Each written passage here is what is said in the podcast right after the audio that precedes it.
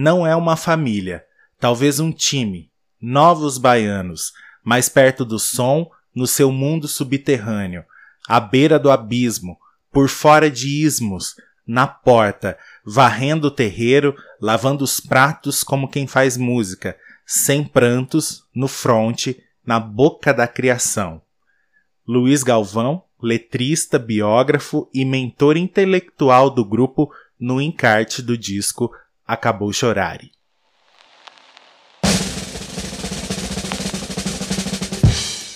Olá, olá! Seja bem-vindo e bem-vinda à Vinilteca, os discos das nossas vidas, o podcast que te conta os bastidores dos grandes álbuns da música mundial, porque todo disco de vinil tem uma história. Eu sou José Ono Júnior. E eu sou Guilherme Copani. E esperamos ser uma ótima companhia para você a partir de agora. Hoje a gente vai relembrar um disco que completou 50 anos no ano passado, né? Ele foi lançado em 1972 e é um dos mais importantes da história da música brasileira. Inclusive estávamos ansiosos para falar desse disco aqui no podcast, porque é um disco que a gente tem na nossa coleção, é um disco que a gente ouve de montão. A gente já correu atrás dos caras para assistir show deles uma vez, inclusive a gente vai contar essa história aí no meio do podcast podcast para vocês, que é Novos Baianos e o segundo disco deles, Acabou Chorare. Devemos dizer que ele é considerado um dos melhores discos da música brasileira de todos os tempos. A gente já vai começar o episódio, mas antes o Gui tem uma novidade muito legal para vocês. Pois é, para sua felicidade, nesse mês de abril tem episódio toda semana. Cada semana a história de um disco para você curtir aqui com a gente. Sempre às quintas-feiras, tá certo? Às quintas-feiras de abril sempre tem um episódio novo neste mês para você curtir, beleza? Então bora lá começar esse mês. Para você não perder nenhum episódio novo da temporada 2023 da Vinilteca, basta seguir o podcast no Spotify ou na Amazon Music, assinar no Apple Podcast se inscrever no Google Podcast ou no Castbox e favoritar na Deezer ou em qualquer outra plataforma onde você nos acompanhe. Depois desse momento, Renata Lopretti, um bom episódio e uma boa escuta. Disco é cultura.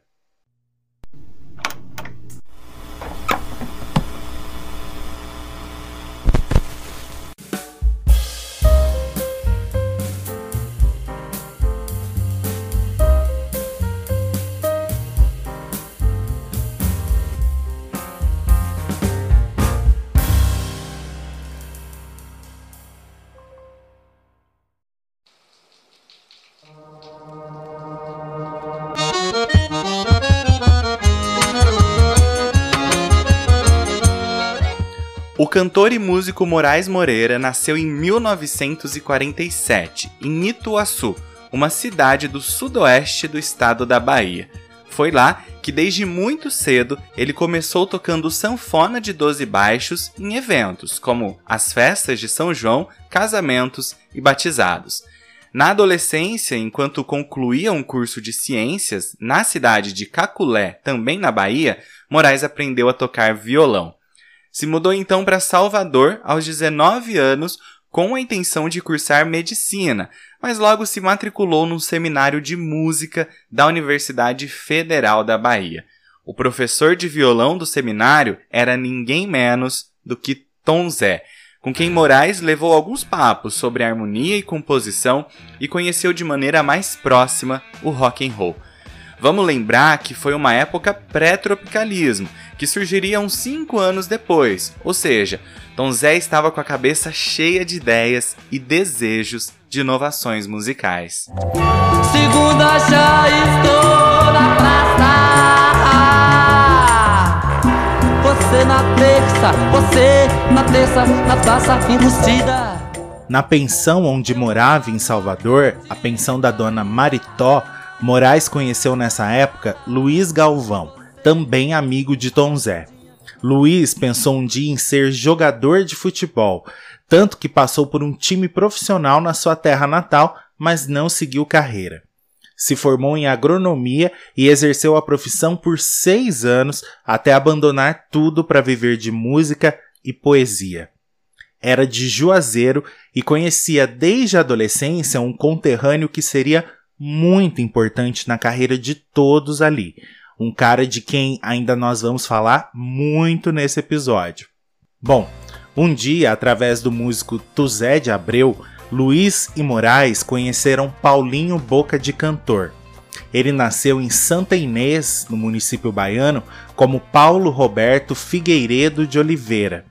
Participou em Salvador como crooner da primeira banda formada na cidade nos anos 60 a Carlito e sua orquestra tocava em bailes de formatura e clubes sociais e tinha uma agenda disputada com músicos nas idades de 16 a 24 anos. Quando o baterista Carlito saiu, a banda mudou de nome, virou Orquestra Avanço e contava com integrantes do naipe de Tuti Moreno, Perinho e Moacir Albuquerque, Perna Frois e o Tuzé de Abreu. Baby Consuelo sim, por que não? Baby Consuelo sim, por que não? Baby Consuelo sim, por que não? Nessa mesma Salvador, do fim dos anos 60, uma jovem cantora tentava se estabelecer na cidade, Baby Consuelo, que anos mais tarde viraria Baby do Brasil. Na verdade, ela nasceu com o nome de Bernadette de Norá, em uma família de classe média alta em Niterói, filha de um jurista e de uma jornalista.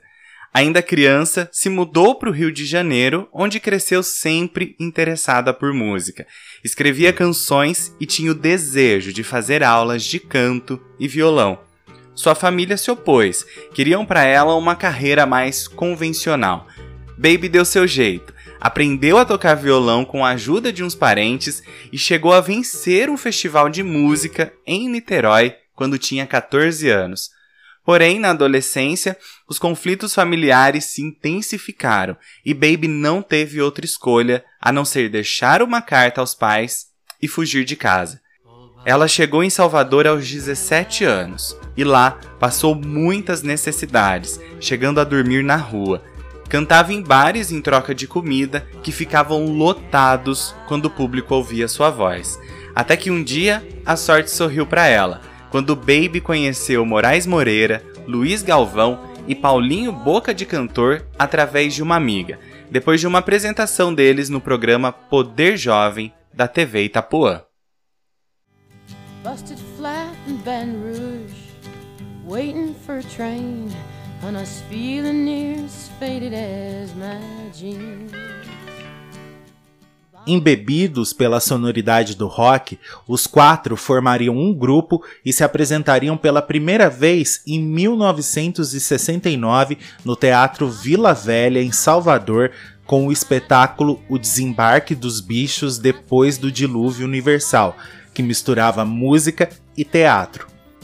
Nas apresentações ao vivo, o grupo era acompanhado por uma banda, os Leifes, formada pelo baixista Dadi Carvalho, o baterista e percussionista José Roberto Martins Macedo, mais conhecido como Baixinho, e o guitarrista Pepeu Gomes e seu irmão baterista Jorginho Gomes. Vale lembrar que anos mais tarde eles formariam a banda A Cor do Som. No azul de Jezebel, no céu de Calcutá, feliz constelação, é luz no corpo dela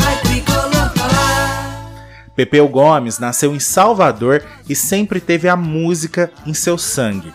Seu pai tocava em orquestra de bailes e sua mãe dava aulas de piano. Cresceu ouvindo músicos do calibre de Valdir Azevedo, Jacó do Bandolim, Pixinguinha e Canhoto do Paraíba. Aos nove anos, inventou seu primeiro instrumento, coisa de criança, um cabo de vassoura com um barbante amarrado nas extremidades ganhou um violão e aprendeu a tocar de ouvido, no esquema autodidata, e formou uma bandinha de jovem guarda aos 11 anos de idade. Assim como Baby, fugiu de casa quando tinha 17 anos para seguir seu caminho na música. Formou a banda profissional Os Minos, que chegou a lançar um compacto simples, porém, pelo fato de todos serem menores de idade, o trabalho não seguiu. Com os Leifes, Pepeu chegou a se apresentar em programas de TV em Salvador. Quando conheceu Baby do Brasil, os dois se apaixonaram e se casaram. Com isso, Pepeu Gomes saiu da banda de apoio e passou a incorporar definitivamente o novo grupo que surgia ao lado de Baby, Luiz, Moraes e Paulinho. Ele seria inclusive o arranjador do grupo ao lado de Moraes Moreira. Falando de Vera e da primavera. Falando de Vera e da primavera. Naquele agosto de 1969, o espetáculo O Desembarque dos Bichos depois do Dilúvio Universal, cheio de criatividade e improvisações, lotou o Teatro Vila Velha nas três noites em que foi apresentado. Depois de uma breve estadia no Rio de Janeiro, ainda em 69, o grupo foi morar em São Paulo para participar do quinto Festival de Música Popular Brasileira, produzido pela TV Record foram convencidos por João Araújo, que na época dirigia a gravadora RGE Fermata. Sobre essa passagem, Luiz Galvão relembrou. Os festivais revelaram grandes artistas como Edu Lobo, Chico Buarque, Caetano Veloso, Gilberto Gil, Paulinho da Viola, Elis Regina, Gal Costa, entre outros. Era o grande acontecimento musical da época. Lá foram lançadas músicas como Disparada, Ponteio, A Banda, Alegria Alegria, Domingo no Parque, Arrastão, Um Dia e São Paulo Meu Amor. Ficamos exatos oito meses em São Paulo, que pareceram anos. Tínhamos classificado a música Devera, e quando fomos defendê-la, um dos diretores da TV Record perguntou: Como é o nome do grupo? Respondemos que Nelson Mota tinha sugerido Baianovos, mas recusamos, por acharmos muito carioca. Ele lançou, por que não, Novos Baianos. Gostamos, e assim nasceu o nome do grupo. A música que defendemos naquele festival foi Devera, de autoria da dupla de compositores Moraes e Galvão. Depois do festival, os agora novos baianos participaram de vários programas de televisão, como Giebe Camargo, Chacrinha e Fernando Faro, sempre chamando atenção pela poesia e pelo visual bicho grilo. O primeiro empresário do grupo foi Marcos Lázaro, que agenciava alguns dos maiores artistas do Brasil, como Roberto Carlos, Elis Regina e Jorge Benjor. Um compacto simples com as canções Devera e Colégio de Aplicação foi lançado pela RGE. Logo em seguida, já em 1970, veio o primeiro LP, É Ferro na Boneca. O álbum trouxe uma pegada rock que se aproximava da sonoridade dos primeiros álbuns de Caetano Veloso, Gilberto Gil e Mutantes. As composições, com exceção de uma, foram todas de Moraes e Galvão. Foi produzido por João Araújo, não trazia Pepeu na capa, apesar da participação da banda Os Leifes. No céu azul, azul, fumaça uma nova raça. Saindo dos prédios para as praças, uma nova raça. Duas músicas fizeram parte de trilhas sonoras de filme, e apesar disso, as vendas foram tímidas, porém não decepcionantes. O texto de apresentação do disco foi feito por Caetano Veloso. Vocês me pedem que eu os apresente, mas eu estou indo embora e só aceito deixar um bilhete para vocês mesmo. Estive esse tempo pensando aqui e vi que vocês estão respondendo à nova Bahia, com o mesmo humor terrível com que ela questiona. Mandem brasa, Brasil Varandá. Mais um, mais dois, enquanto nós cantarmos ferro na boneca, ferro na boneca. Mesmo que não dei nada, eu quero seus lábios abertos numa sujeita geral. A partir daí, os novos baianos passaram a fazer shows em grandes clubes da capital e a ganhar muito dinheiro que era gasto em conjunto. O que sobrava era dividido igualmente entre todos. Vez ou outra enfrentavam uma dura da polícia quando chegavam de táxi na frente do Hotel Danúbio, na rua Brigadeiro Luiz Antônio, onde estavam morando. Provavelmente os policiais pensavam que aqueles cabeludos iriam assaltar o lugar. Aquela mordomia do Danúbio não duraria muito, já que o grupo iria se desentender com o empresário que não queria que eles fizessem espetáculos em teatro porque, segundo ele, os novos baianos não teriam público para isso. Continuaram no hotel mais um tempo, pago pelo empresário, mas sem dinheiro. Se alimentavam das sobras que o chefe de cozinha, que se tornou muito amigo do grupo, guardava para eles. Mesmo alugando um outro lugar logo depois, a estadia em São Paulo iria acabar. Em 1971, os novos baianos seguiram rumo ao Rio de Janeiro.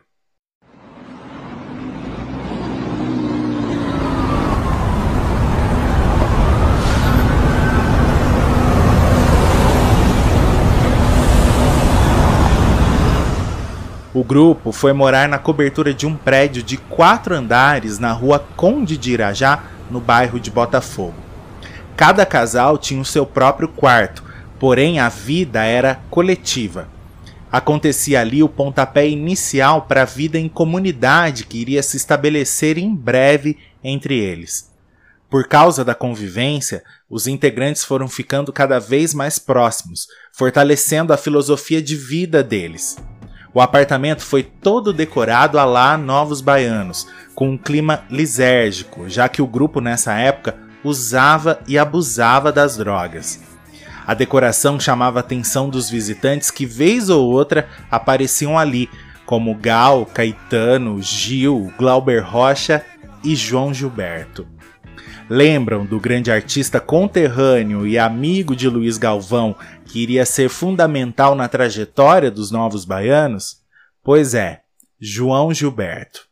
O pai da bossa nova estava de volta ao Brasil naquele ano e chegou a procurar o amigo Luiz. Os dois se encontraram no apartamento do cantor no Leblon. Trocaram informações e ensinamentos sobre música e poesia durante dias, até que Luiz criou coragem e pediu para na próxima vez trazer seus companheiros, Baby Moraes e Paulinho. Pepeu preferia estudar em casa, sozinho com a sua guitarra. Não, Luizinho, eu já conheço gente demais. Só você está muito bom. Ou não está gostando? Não é nada disso, João. Estou fazendo esse pedido porque eles são meus irmãos de uma nova família. Hoje não sou mais sozinho. Faço parte de um todo. Depois de uma hora de argumentação, João aceitou. Tá bem, Luizinho. Traga-me aqui Moraes, Paulinho e Baby Consuelo. Diga a ela que pode vir com o espelho na testa. Bom, essa história de Baby com o espelho na testa, a gente te conta já já. Ai, que saudade tenho da Bahia. Ai, se eu escutasse o que mamãe dizia. Bem, não vá deixar sua mãe aflita. A gente faz o que o coração dita. Mas esse mundo é feito de maldade e ilusão. Sobre a primeira vez que os novos baianos estiveram reunidos com João Gilberto, Luiz Galvão relembra. Passado o impacto do primeiro encontro, João Gilberto contou e cantou pérolas e ainda ofereceu lanches deliciosos, fora as dicas importantíssimas para os três cantores, com destaque para a técnica da respiração que João domina como poucos, perfeita comunhão entre voz e respiração. João Gilberto, aos poucos, foi se afinando com aquela turma. Cantava para eles sambas antigos e sambas que só ele conhecia isso para aqueles jovens que curtiam as bandas gringas e históricas dos anos 70, ouviam Janis Joplin, Jimi Hendrix, Beatles. João Gilberto foi se enturmar logo com os então frenéticos roqueiros e loucaços novos baianos, sem medo, sem preconceitos de qualquer ordem, sem qualquer pretensão que não o contato humano com os aparentemente contrários João foi recebido de braços e guitarras abertos por Joãozinho Trepidação, um dos apelidos de Luiz Galvão, Baby Consuelo, Paulinho Boca de Cantor e o resto do time. Disse Nelson Mota em 1980.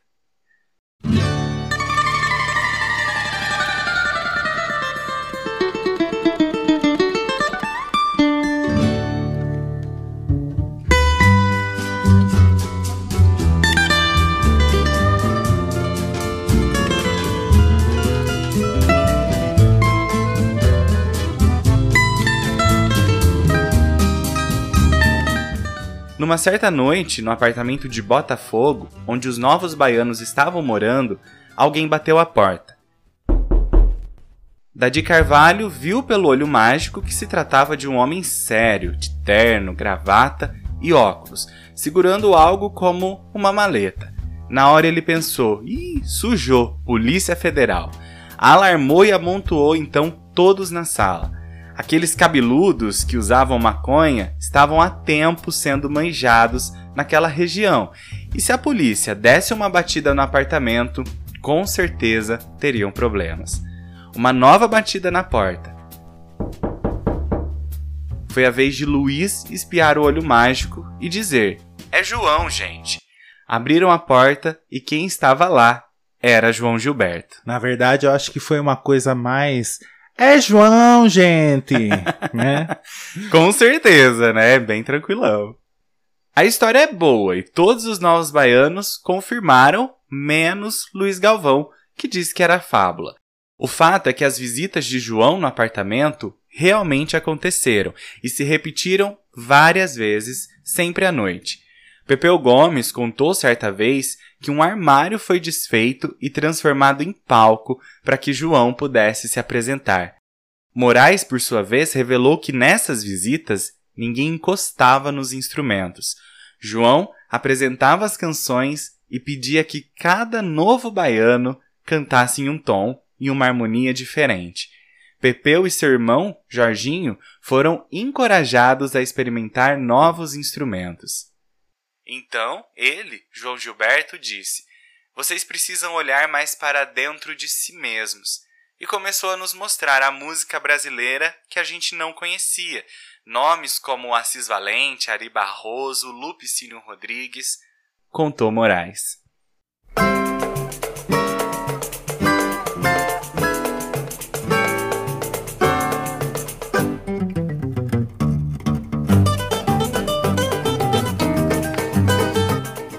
O que rolava nesses encontros noturnos era semelhante a uma oficina musical ministrada por um professor muito competente. E o professor era João Gilberto. Na cabeça de Pepeu Gomes, uma alquimia musical aconteceu. Ele tinha a referência de Jimi Hendrix e logo veio João lhe apresentando Jacó do Bandolim e Valdir Azevedo e lhe ensinando a tocar violão, cavaquinho e bandolim. Em 2011, Pepeu relatou ao Guia da Semana. Queríamos fazer música brasileira e internacional de raízes misturadas e foi o João quem nos mostrou o caminho. Sempre fomos fãs do seu trabalho e a convivência com ele foi a melhor coisa que aconteceu nos Novos Baianos. Ele me ensinou a ser músico universal, tocar samba e qualquer ritmo na guitarra, bandolim, cavaquinho e a dar importância a esses instrumentos da música brasileira que naquele momento estava esquecida. Fizemos um regional brasileiro com os acordes de Jacó do Bandolim e Valdir Azevedo.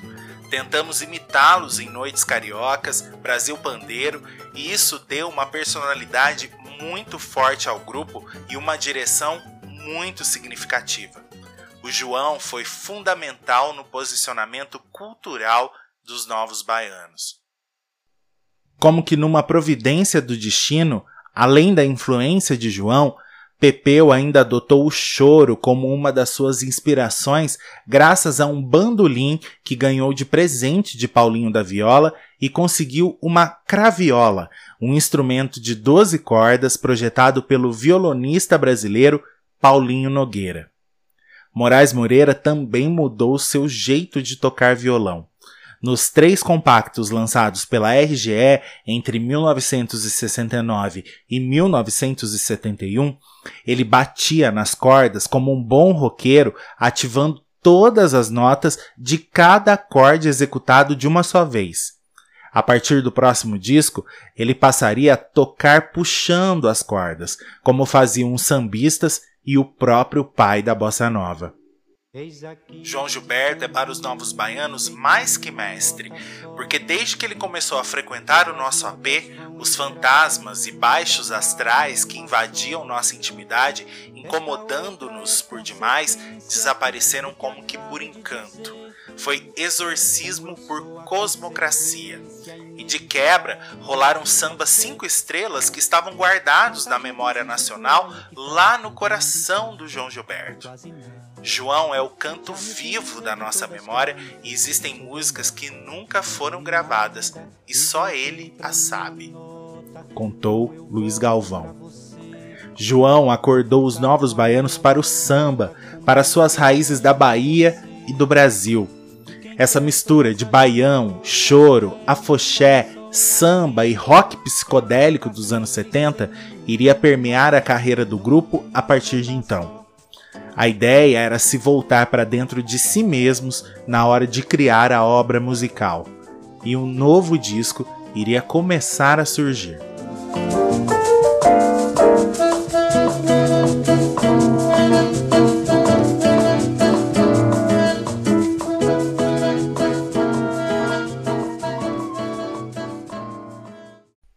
A estadia no apartamento em Botafogo, no centro do Rio, ficou insustentável.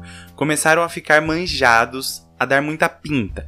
Aquela galera cabeluda morando junta, com roupas estranhas, de gente hippie e violão na mão. Chegavam recados ameaçadores de vez em quando, deixando toda a turma em alerta. Paulinho e Moraes chegaram a ser presos certa vez em um armazém, mas logo foram soltos.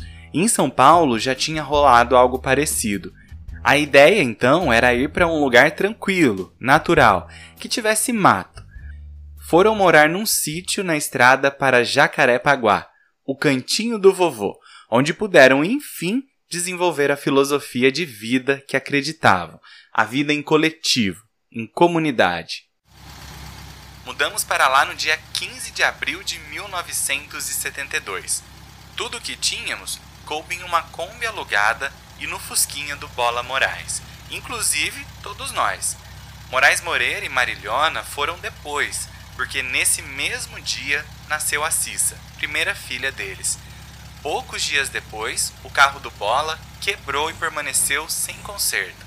Ficou estacionado perto do portão por tanto tempo que o mato tomou conta dele.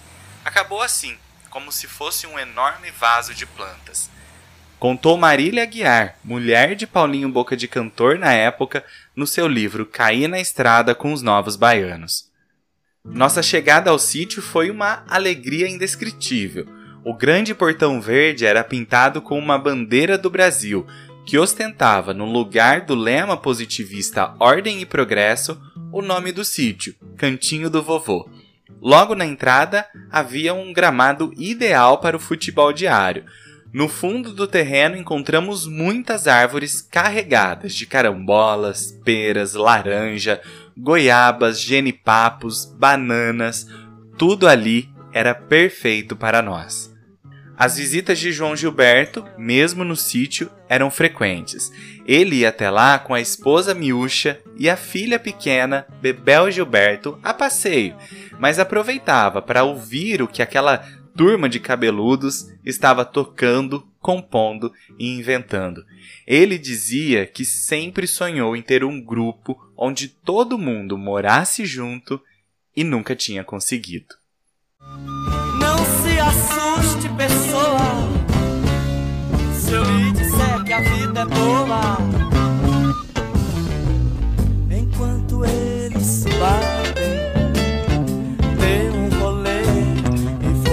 Vai ouvir. Quando saíram da gravadora RGE, após o disco É Ferro na Boneca, os Novos Baianos lançaram um compacto duplo em 1971 pela gravadora Philips, com destaque para a canção Dê um Rolê, composição de Galvão e Moraes. Chegaram a gravar todas as faixas do novo disco de forma precária na casa de Jorge Caran por sugestão de Nelson Mota. Porém, os novos baianos iriam se estabelecer na recém-lançada gravadora Som Livre. O trabalho desenvolvido no sítio conseguiu cativar o produtor Eustáquio Sena e o dono e diretor da Som Livre, João Araújo, que já havia trabalhado com eles na gravadora RGE. A nova gravadora iria bancar os custos do novo disco do grupo. O que possibilitou que isso acontecesse foi um telefonema de Caetano Veloso para João Araújo recomendando o trabalho desenvolvido pelo grupo. Na mesma noite desse telefonema, Pepeu, Moraes, Paulinho e Baby, vestida toda de branco e com a cabeça enfeitada por um retrovisor de fusca, foram à residência de João Araújo. Lembra do outro João, o Gilberto, dizendo para Galvão que receberia Baby na sua casa com um espelho na testa? Pois é, os novos baianos viraram a madrugada na casa de João Araújo, cantando e proseando. E logo o contrato com a Som Livre foi assinado.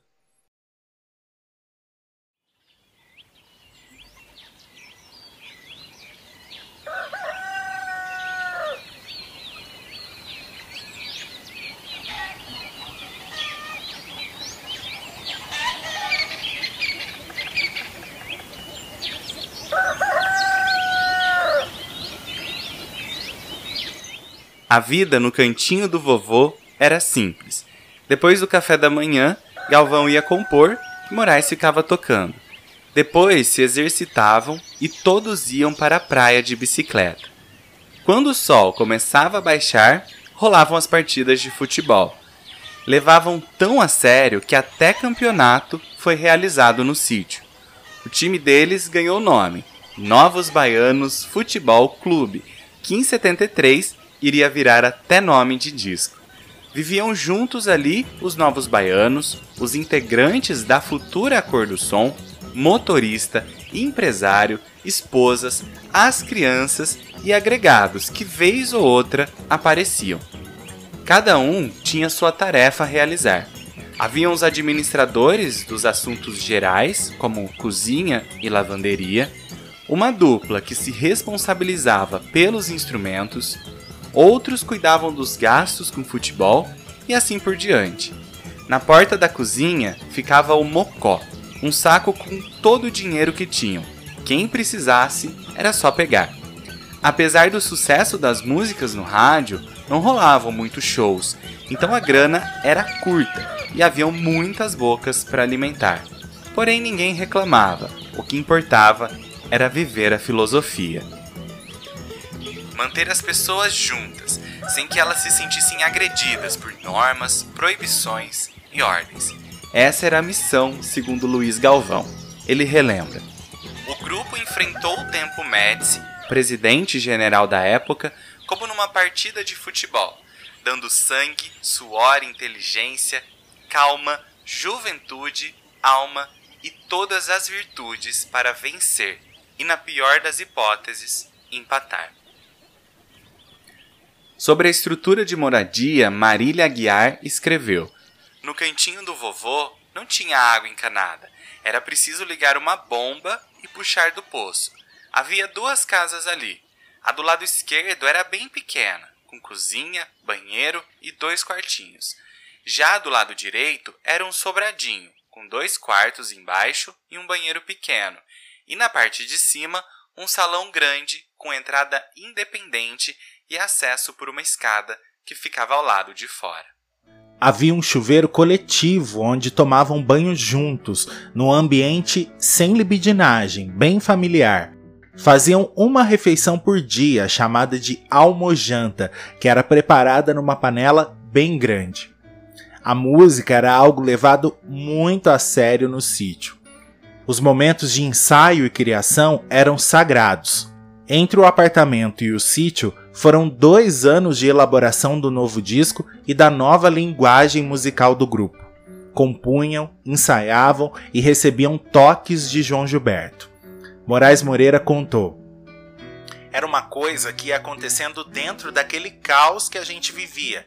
A gente não fechava a porta do quarto para compor. Era ali, no meio de todo mundo, na alegria. A gente achava que isso ia influir na nossa música. E influiu. Para nós, a vida era um ensaio. Quando fomos gravar o disco, tudo já estava debaixo do dedo de tão ensaiado do dia a dia. O técnico de som Paulo César Salomão virava madrugadas estudando eletrônica. Só assim conseguiu transformar as guitarras do disco. Como não havia dinheiro para comprar peças novas, ele melhorou o som da Supersonic entalhando o instrumento, acoplando dentro dela capacitores removidos do televisor que o grupo tinha no sítio e não assistia.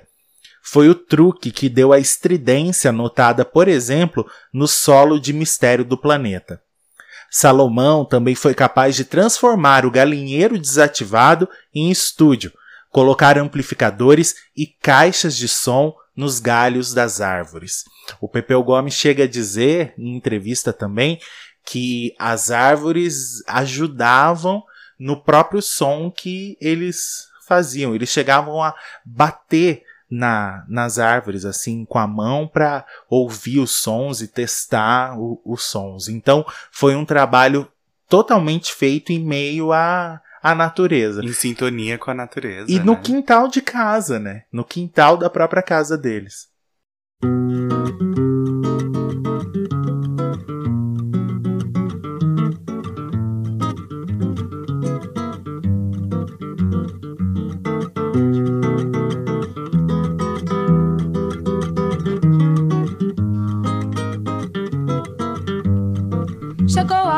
a hora dessa gente bronzeada mostrar seu valor. O LP Acabou Chorare, segundo álbum de estúdio dos Novos Baianos, foi lançado em 1972 pela gravadora Som Livre e gravado em quatro canais no estúdio Somil, um dos melhores do Rio de Janeiro, que possuía uma mesa de som revolucionária, equipamentos de última geração e era especializado em cinema. A Som Livre ainda não tinha um estúdio próprio. As gravações ocorreram de madrugada. Os integrantes chegavam à noite e iam embora quando o sol estava raiando. A ficha técnica trazia Moraes Moreira como arranjador no vocal e no violão base, Pepeu Gomes na craviola e na guitarra elétrica e como arranjador, Baby do Brasil no vocal e tocando maracas, triângulo e afoxé, Paulinho Boca de Cantor no vocal e no pandeiro, Dadi Carvalho no baixo elétrico e Jorginho Gomes na bateria, cavaquinho e bongô.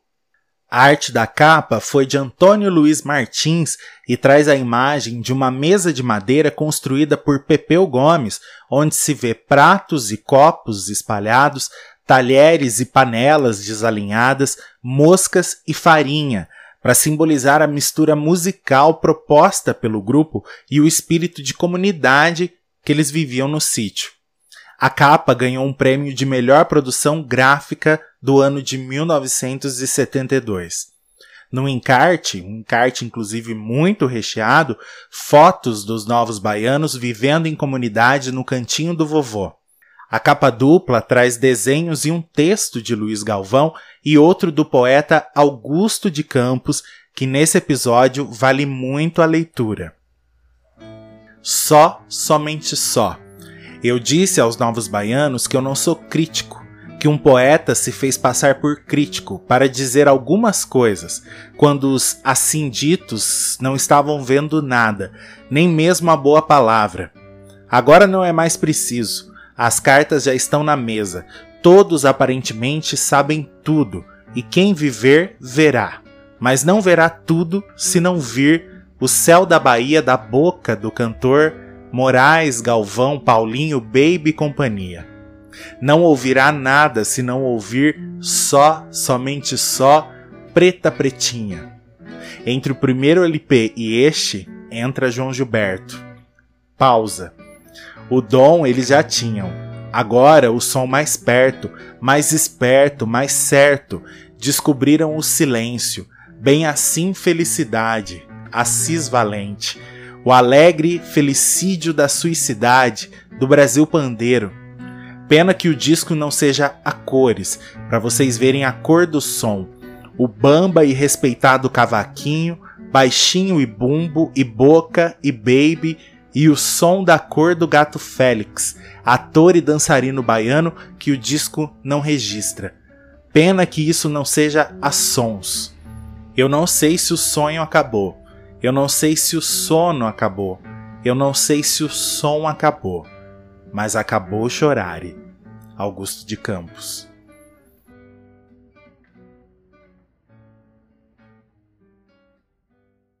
Agora cabe a gente contar para vocês uma história é, maravilhosa que a gente viveu com os novos baianos, né? Agora a gente, infelizmente, já não tem mais o Moraes Moreira, né? Que faleceu há alguns anos. Luiz Galvão faleceu no ano, no fim do ano passado. Mas quando os novos baianos se reencontraram, né? Quando eles fizeram aquela turnê, a gente pôde ir num festival de música aqui no interior de São Paulo, o Festival é, Forró da Lua Cheia, onde os novos baianos se apresentaram né, Gui? Pois é. E foi assim um momento maravilhoso, porque esse festival você vai lá e passa quatro, cinco dias Quatro acampado, quatro dias acampado lá, e aí você participa de todos os shows, acontecem shows a todo momento, à noite acontecem os shows grandes, mas aí à tarde tem também artistas mais independentes que tocam lá e tal. Então é uma entrega total assim que você vive no festival. É uma E o- experiência lá Novos Baianos, né? Porque você fica ali o dia todo, imerso na natureza e com música rolando ao seu redor o tempo todo. É. Então é a cara deles. Bom, sobre o show da noite, a gente nem precisa falar nada, porque tem aí o DVD, né? Os Novos Baianos se encontram. Tem um disco ao vivo também que eles lançaram com a tracklist completa e idêntica, como é o, o próprio Acabou Chorar. Eles fizeram essa versão ao vivo naquele ano. Mas o que mais. O, o- que de legal realmente aconteceu com a gente é que na- no dia do show deles. À tarde, a gente tava de bobeira andando lá pelo festival. E aí a gente viu os novos baianos passando o som no palco principal. E não tinha praticamente ninguém assistindo, porque a galera tava distraída nos outros shows, né? Pois e o palco principal era só usado à noite. Então a gente conseguiu assistir a passagem de som, onde eles cantaram as principais músicas do Acabou Chorare. E de pertinho, assim, muito perto, muito perto mesmo, porque, como, como eu falei, não tinha ninguém.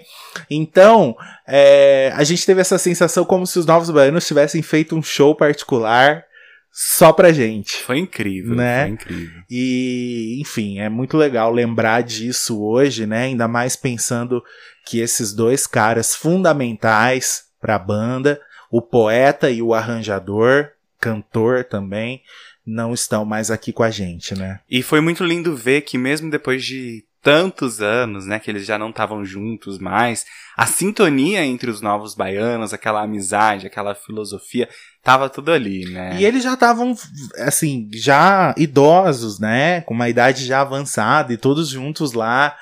É, que legal. Nossa, foi, foi um momento assim pra gente lembrar pra vida toda. Foi um dos últimos shows da- da- dessa turnê também que eles fizeram, né?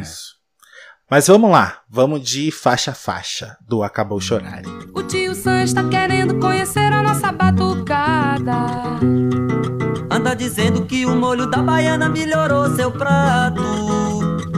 Vai entrar no cuscuz, acarajé e abará. Em 1940, a atriz e cantora Carmen Miranda voltou dos Estados Unidos no auge de sua fama e recebeu várias composições para que viesse a gravar. Duas delas vieram de seu eterno apaixonado Assis Valente. Ele era um compositor baiano da era de ouro da música brasileira e também ganhava vida fazendo próteses dentárias.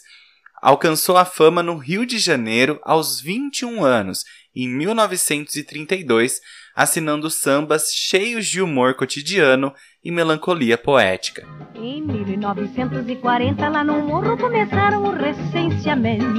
E o agente recenseado esmiuçou a minha vida, que foi um horror. Carmen Miranda gravou Recenseamento, mas sobre Brasil Pandeiro chegou a dizer: Assis, isso não presta, você ficou borocochô. Borocochô seria algo sem ânimo, sem energia, aborrecido. Assis apostava todas as fichas na música. Afinal, Brasil Pandeiro falava sobre a invasão da música brasileira nos Estados Unidos, mais especificamente o samba, que vinha atingindo em cheio o público norte-americano e, inclusive, nos filmes da Carmen Miranda. Na música, Assis exaltava os ritmos, o povo brasileiro e os sabores da nossa comida. Funcionava como um hino ao país, assim como a Aquarela do Brasil de Ari Barroso, deixando claro o orgulho que deveríamos ter da nossa batucada feita no pandeiro e tamborim. Carmen Miranda, além de magoar Assis Valente, recebeu críticas por recusar a canção de pessoas ligadas ao compositor, como o jornalista Enéas Viane, que em 1941 escreveu: Apesar de minha pouca projeção pessoal, procurei sempre elevar o nome dessa portuguesinha que guardava no peito um coração brasileiro. Os Anjos do Inferno gravaram há pouco o samba Brasil Pandeiro, de autoria de Assis Valente, compositor de várias músicas de sucesso e que tentou contra a existência em dias de maio findo, por estar em dificuldades de vida. Essa composição ele reservara para Carmen, queria presenteá-la como uma homenagem introdutora de alguns de seus hits. Ela examinou a música e recusou. Ingratidão, sim. Ainda que o samba estivesse destinado ao fracasso, ela deveria olhar para o passado e aceitá-lo. A pequena dos balangandãs, com sua atitude, perdeu um amigo brasileiro. Não valia grande coisa, mas é sempre melhor contar com amigos incondicionais e eu pertencia a essa classe. De agora em diante, não mais acreditarei na sua inocência, quando um colega lhe fizer acusações. Bom, disseram que eu voltei americanizada, né? Toda pois é. Chegou a hora dessa gente bronzeada mostrar seu valor. Eu fui a penha e pedi a padroeira para me ajudar. Salve morro do vintém, penduraça, eu quero ver. Eu quero ver. Eu quero ver o tio Santo tocar pandeiro para o mundo sambar. Pois é, Brasil Pandeiro foi gravada pelo grupo Anjos do Inferno em 1940 e terminou sendo um dos maiores sucessos do grupo. Porém, a versão definitiva e mais conhecida da música seria feita em 1972 pelos Novos Baianos.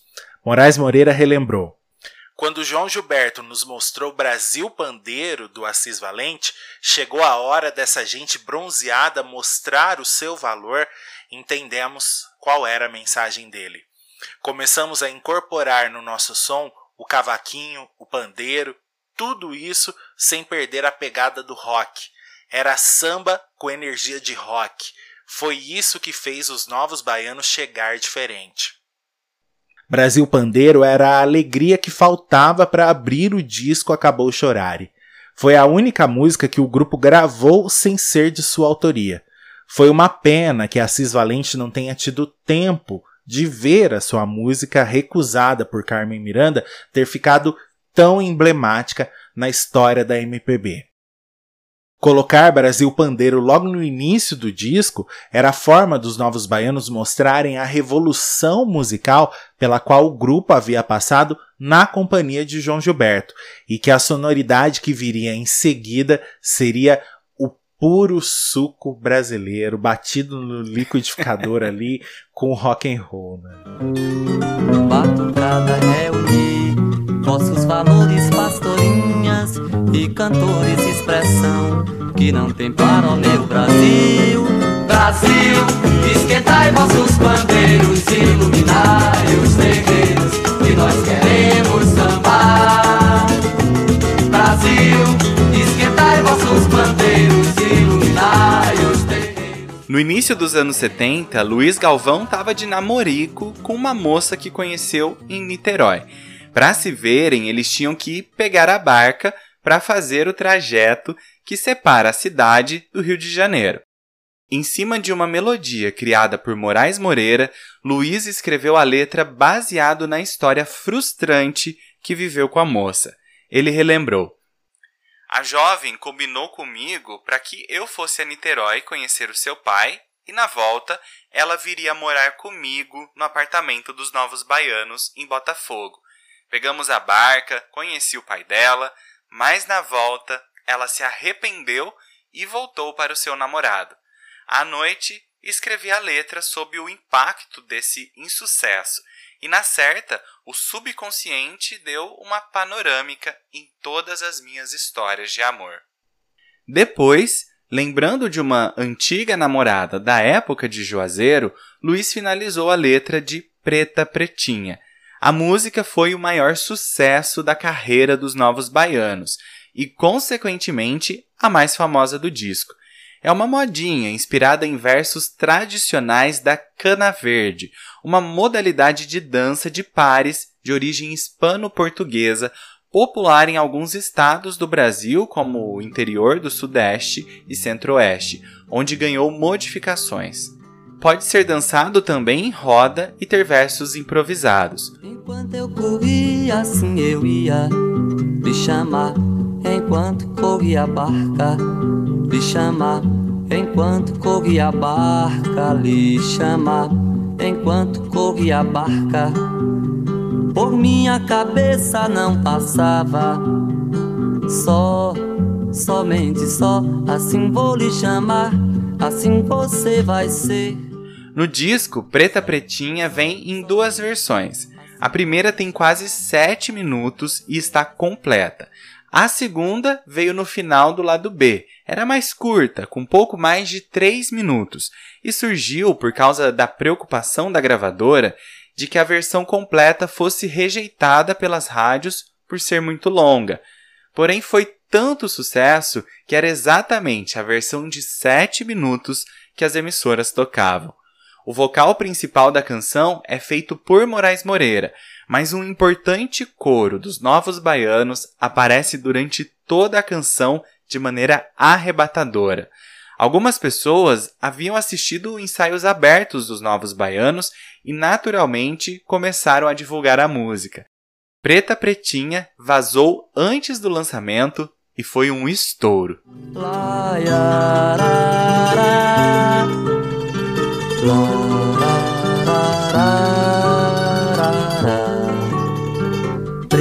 preta, pretinha. Preta, preta, pretinha. Preta, preta, pretinha. Preta, preta, pretinha.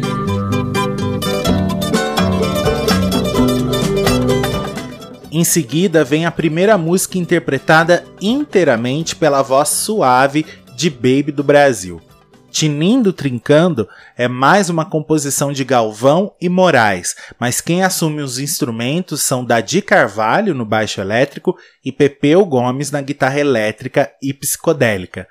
Sim, o psicodelismo dos Beatles, do Pink Floyd, dos Mutantes aparece forte na canção. Eu vou assim.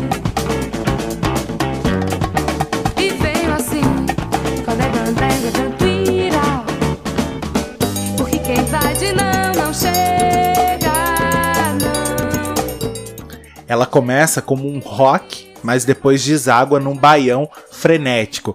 Há quem chame de samba elétrico. O fato é que os ritmos brasileiros são o foco. Pepeu comentou sobre seu solo de guitarra. É meu primeiro solo totalmente pessoal, brasileiro. É uma guitarra brasileira de verdade, uma coisa de samba de swing. Fiquei concentrado vários dias, meditando mesmo, procurando no fundo de mim como eu era, como eu podia realmente tocar. Aí entrei no estúdio e gravei de primeira, e até hoje eu acho que é um dos melhores solos. A letra fala da cultura de dizer sim, de se permitir viver, porque quem vai de não não chega. Deixa de viver. Tem que ir de sim, no duro, tinindo e trincando. Um dia assim,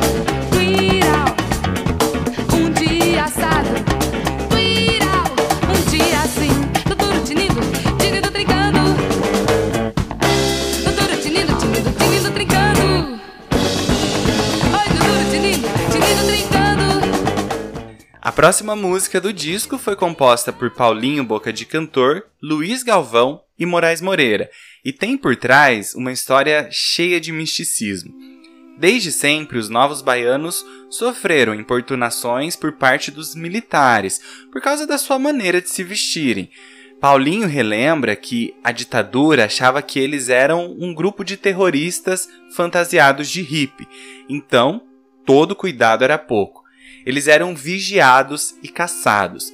Certa vez, Paulinho conheceu um rezador que os aconselhou a ter tranquilidade nessas horas difíceis e lhe disse: Vocês são gente legal. O mal não colocará seus olhos em vós. Ele ainda ensinou uma simpatia que acabou indo parar no refrão da canção Swing de Campo Grande. Quando receberem um mal olhado, virem toco, virem moita. Ou seja, se o perigo aparecer, fiquem invisíveis, olhem para si mesmos, para suas próprias línguas. Assim, o mal não os verá.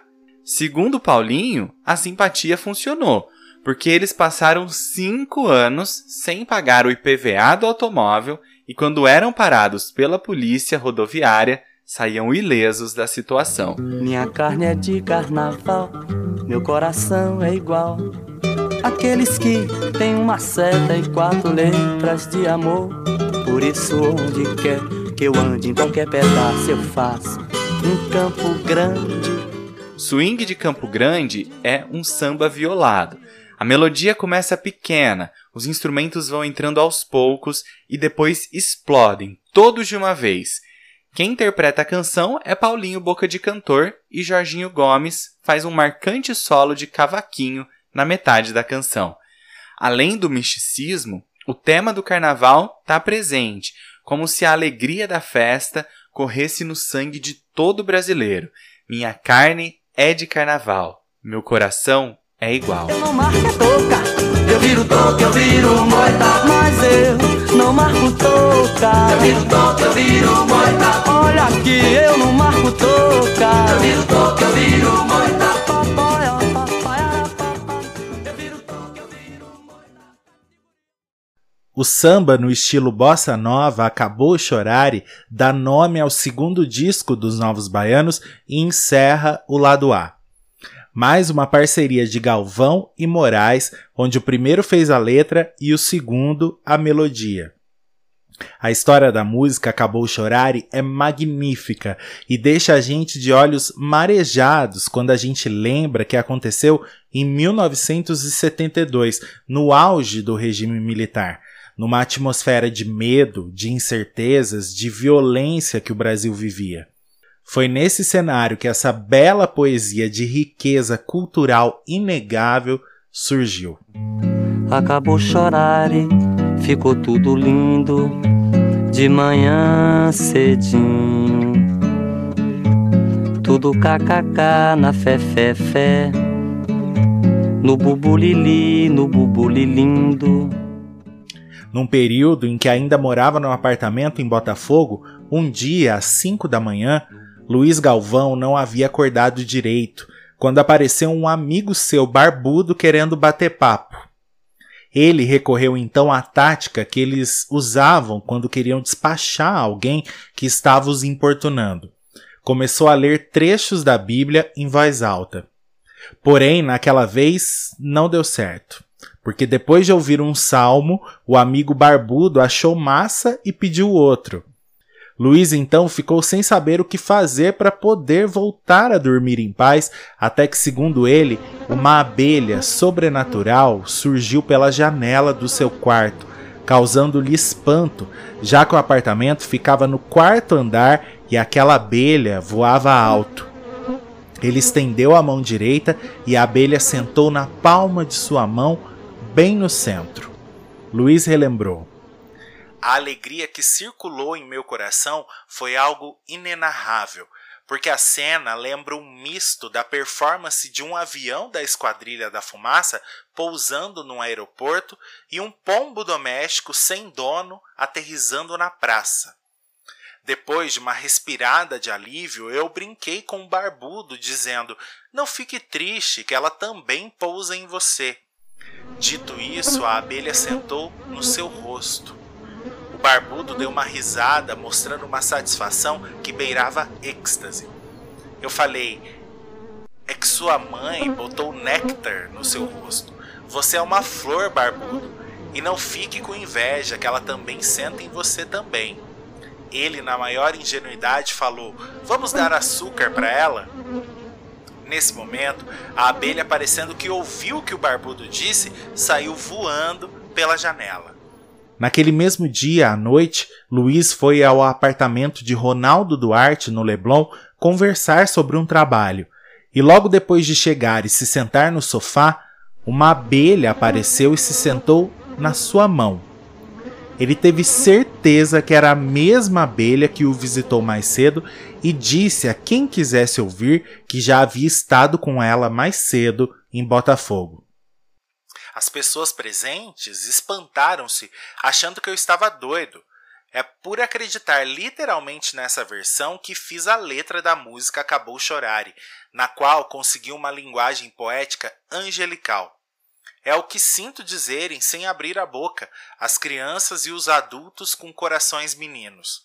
Alguém pode até argumentar que era outra abelha, mas vai ficar falando sozinho, porque a minha relação com esse insetozinho do bem e reservado ao máximo é profunda, a ponto de até hoje elas, as abelhas, sentarem na minha mão e no meu rosto, deixando os presentes assustados. E na maior tranquilidade não permito que as espantem. Quando isso acontece, acredito ser sinal de boa sorte naquele dia.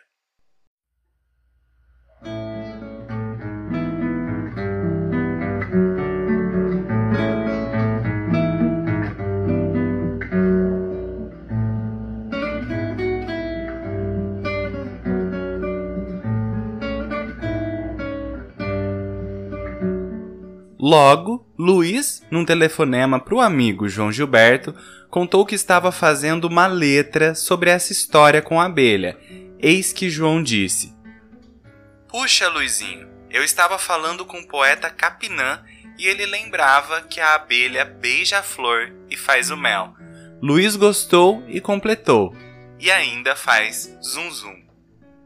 Luiz então perguntou se poderia usar isso na letra e João disse que ele não podia, que ele deveria.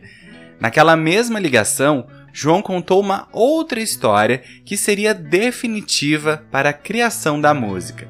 Sua filha, Bebel Gilberto, nasceu no Brasil, foi morar com os pais nos Estados Unidos e depois se mudou para o México. Como era uma criança, ainda misturava os idiomas na hora de se comunicar. Foi então que, naquele dia, a menina sofreu uma queda João, preocupado e aflito como um bom pai, foi acudi-la. Foi então que Bebel, com sua coragem e inocência de uma criança, disse: Não, papai, acabou chorar. Ou seja, parei de chorar, não estou chorando mais. Bebel ainda deu uma risadinha, escondendo a dor. Era o que faltava de inspiração para Luiz terminar a letra de Acabou Chorare. Acabou chorare, faz um zoom pra eu ver faz um zoom pra mim. Abelho, abelhinho escondido faz bonito. Faz um zoom e mel. Faz um zoom e mel. A letra é cantada docemente por Moraes Moreira, que também toca violão. Depois surge a craviola de Pepeu Gomes, é inspirada diretamente na obra de João Gilberto, com sua estética e voz. Se tornou a faixa título do disco porque resumia muito bem a proposta do disco dos Novos Baianos. Trazer para aquele ano triste de 1972 uma música alegre, singela, inocente e cheia de beleza e poesia, contrastando com a maioria do que era feito em música no Brasil daquela época, onde tudo era implícito e melancólico. Baby resumiu muito bem o que aquela expressão significava. Esotericamente, saídas da boca de uma criança, tais palavras nos mostravam que chegara a hora de acabar com o choro. Tínhamos lacrimejado demais, queríamos o Brasil alegre de volta. Vale registrar que há artigos que contam que a queda da pequena Bebel aconteceu no sítio numa das visitas de João Gilberto e que não foi uma história contada pelo telefone, mas sim assistida ao vivo pelos novos baianos. Bom, o fato é que ela aconteceu. Vou mostrando como sou e vou sendo como posso, jogando meu corpo no mundo andando por todos os cantos e pela lei natural dos encontros. Eu deixo e recebo um tanto e passo aos olhos nus ou vestidos de lunetas, passado, presente, participo sendo o mistério do planeta. Abrindo o lado B, Mistério do Planeta vem com o vocal de Paulinho Boca de Cantor e nem precisava da melodia, devido à beleza da poesia de Luiz Galvão, que nesse momento, se ainda não havia chegado com Acabou Chorare, atinge agora o seu ápice. A letra funciona como uma autodescrição de todos os novos baianos, com suas vivências adquiridas e filosofias de vida. É a descrição perfeita de uma geração. Fala da lei natural dos encontros que nos fazem receber dos outros e doar um pouco de nós e construir nosso caráter e nossas experiências e percepções de mundo. O tríplice mistério do stop se refere às fases da vida: nascer, crescer e morrer, por onde todos nós passamos. O tríplice mistério do stop que eu passo por e sendo ele no que fica em cada um. No que sigo meu caminho e no ar que fez que assistiu. Abra um parênteses, não esqueça que independente disso. A vida é a soma de tudo que juntamos nessa caminhada e o stop significaria a morte. Essa teoria é reforçada nos versos. Eu não passo de um malandro, de um moleque do Brasil que peço e dou esmolas, mas ando e penso sempre com mais de um, por isso ninguém vê minha sacola. Essa sacola é exatamente onde guardamos todas as nossas referências que fazem a gente ver o mundo do jeito que vimos. A esmola é tudo que trocamos entre si durante a nossa trajetória e nossa convivência, que parece pouco, mas é tudo que podemos oferecer de verdade. O arranjo de Mistério do Planeta foi feito por Moraes e Pepeu Gomes, que brilha mais uma vez com seu solo de guitarra no meio da canção, com forte influência da obra de Jimi Hendrix. Quando cheguei, tudo, tudo, tudo estava virado. Apenas viro, me viro, mas eu mesma viro os olhinhos. Só entro no jogo porque estou mesmo depois, depois de esgotar o tempo regulamentar. A menina dança marcou a carreira de Baby Consuelo dentro dos Novos Baianos e foi composta por Galvão e Moraes especialmente para ela. A letra diz que estava tudo virado e que cheguei após esgotar o tempo regulamentar. Significava que no tempo em que cantoras fabulosas como Elis Regina e Gal Costa bombavam, eu trazia meu estilo particular. Contou Baby que com Acabou Chorare também marcava seu nome no hall das vozes femininas da música popular brasileira e do rock and roll. A letra de A Menina Dança também faz referência à gravidez de Baby do Brasil quando cita, dentro da menina, a menina dança. O erotismo também se faz presente, e tudo isso torna a música um hino de afirmação de independência feminina, inclusive para a menina que não leva desaforo para casa. No canto do cisco, no canto do olho, a menina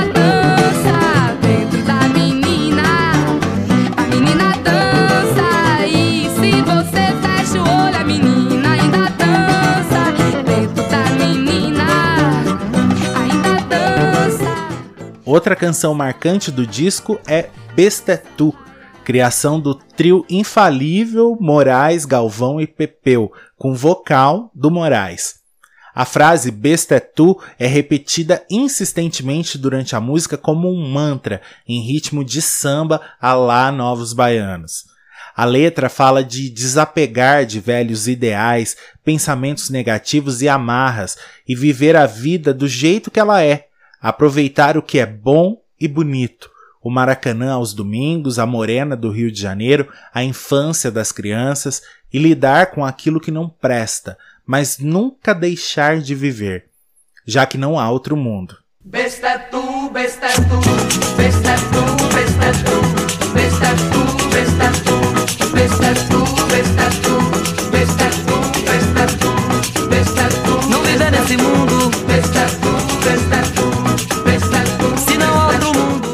Essa canção explica de onde os novos baianos tiraram toda a alegria e desprendimento necessários para criar um disco tão alegre e brasileiro em tempos de regime militar. Impossível ficar alheio ao ritmo de Bestetu, seja o momento que for que ela toque, não tem como ficar indiferente a ela, né? Não viver nesse mundo, se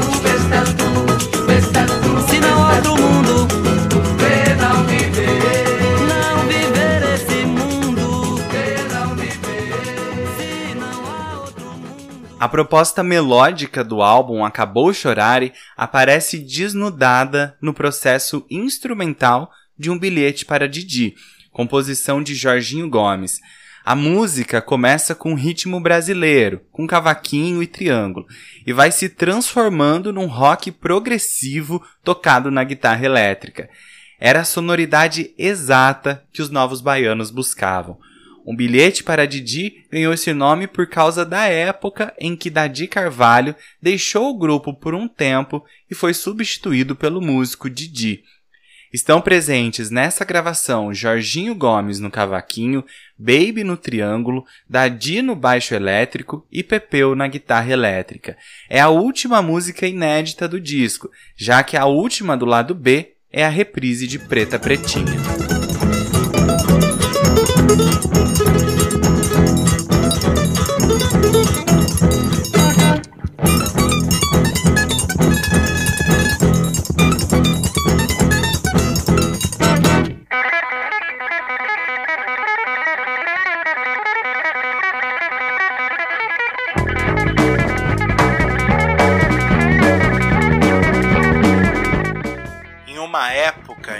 Brasil estava triste, cinzento, a gente aparecia na maior alegria cantando músicas como Bestetu, Bestetu. Ninguém entendia muito isso. E o João dizia assim: Olha como o Brasil é lindo. Ninguém estava vendo aquele Brasil, só ele. Começamos a incorporar esse Brasil, disse Moraes Moreira numa entrevista em 2010. Existem estudiosos de música brasileira que já afirmaram que os novos baianos falharam na tentativa de acabar com o mar de tristeza que assolava a MPB e a nação, com um disco alegre, jocoso, irônico e alto astral. Mas como escreve Ana Maria Baiana, acabou chorar e fez mais pela saúde da música brasileira e do astral do país do que qualquer remédio político. O álbum foi um estouro. Chegou a 150 mil cópias vendidas, o que era um número excelente para a época, e permaneceu entre os primeiros colocados nas paradas por mais de 30 semanas. Se os novos baianos não faziam parte da cena cultural do Brasil até aquele momento, agora era impossível não saber deles. Foram participar de inúmeros shows e festivais de música Brasil afora. Na TV, ganharam programas especiais e até um documentário sobre eles e a vida em comunidade numa emissora gringa. Caíram nas graças do público, mas não da crítica, que ignorou o disco Acabou Chorar e num primeiro momento. Sim, a crítica sobre o disco foi nula. Qualquer mérito que não tenha sido dado à excelência de Acabou Chorare quando o disco foi lançado acabaria sendo reconsiderado com o correr do tempo, publicou Marcos Preto na revista Rolling Stone em 2007. A partir dos anos 90, críticos e estudiosos passaram a reconhecer o Acabou Chorare como uma obra-prima. Alguns chegaram a elevar o disco ao patamar de melhor disco de música brasileira de todos os tempos, como aconteceu na lista feita por críticos e divulgada pela própria Rolling Stones em 2007. O Acabou Chorare abriu um caminho musical para muitos artistas na década seguinte que seguiriam o legado de misturar música brasileira com música pop aqui no Brasil. Os novos baianos se tornaram referência para vários músicos e cantores da nova geração que hoje dita o que é música popular brasileira. Moraes Moreira chegou a dizer: os intelectuais e a imprensa, às vezes, não falam dos novos baianos como um movimento, mas consideram assim como foi a bossa nova e o tropicalismo. No ano seguinte, em 1973, os Novos Baianos continuariam sua trajetória lançando o disco Novos Baianos Futebol Clube. Disco excelente, mas que não alcançou a mesma repercussão do Acabou Chorare.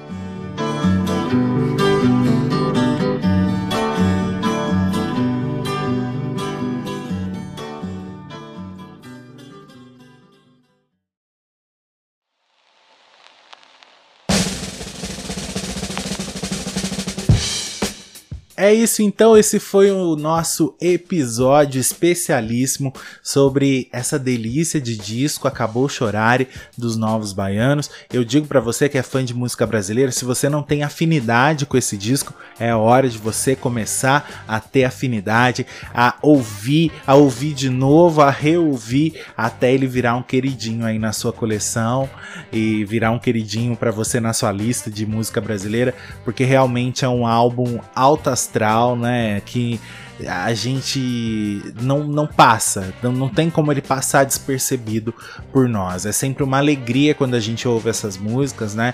Eu acho que elas envelheceram bem, não é um disco que datou, muito pelo contrário. Atualíssimo. Atualíssimo, atualíssimo. né? E com uma galera aí que merece sempre, vai merecer sempre a nossa reverência. E além de ser uma grande referência musical, é uma referência cultural, né? Uma referência histórica também aí da, da, da nossa própria vivência enquanto povo brasileiro, né? Então eu acho um disco importantíssimo para todo mundo conhecer. E eles desafiaram o terror, né? Porque eles foram capazes, né, de falar de alegria, de samba, daquilo que o Brasil tinha de bonito, sabe? É, naqueles tempos tão difíceis, onde tanta coisa já tinha acontecido, muita coisa ainda ia, ainda ia acontecer, ainda ia, a gente ia passar ainda uns bons anos com com ditadura militar.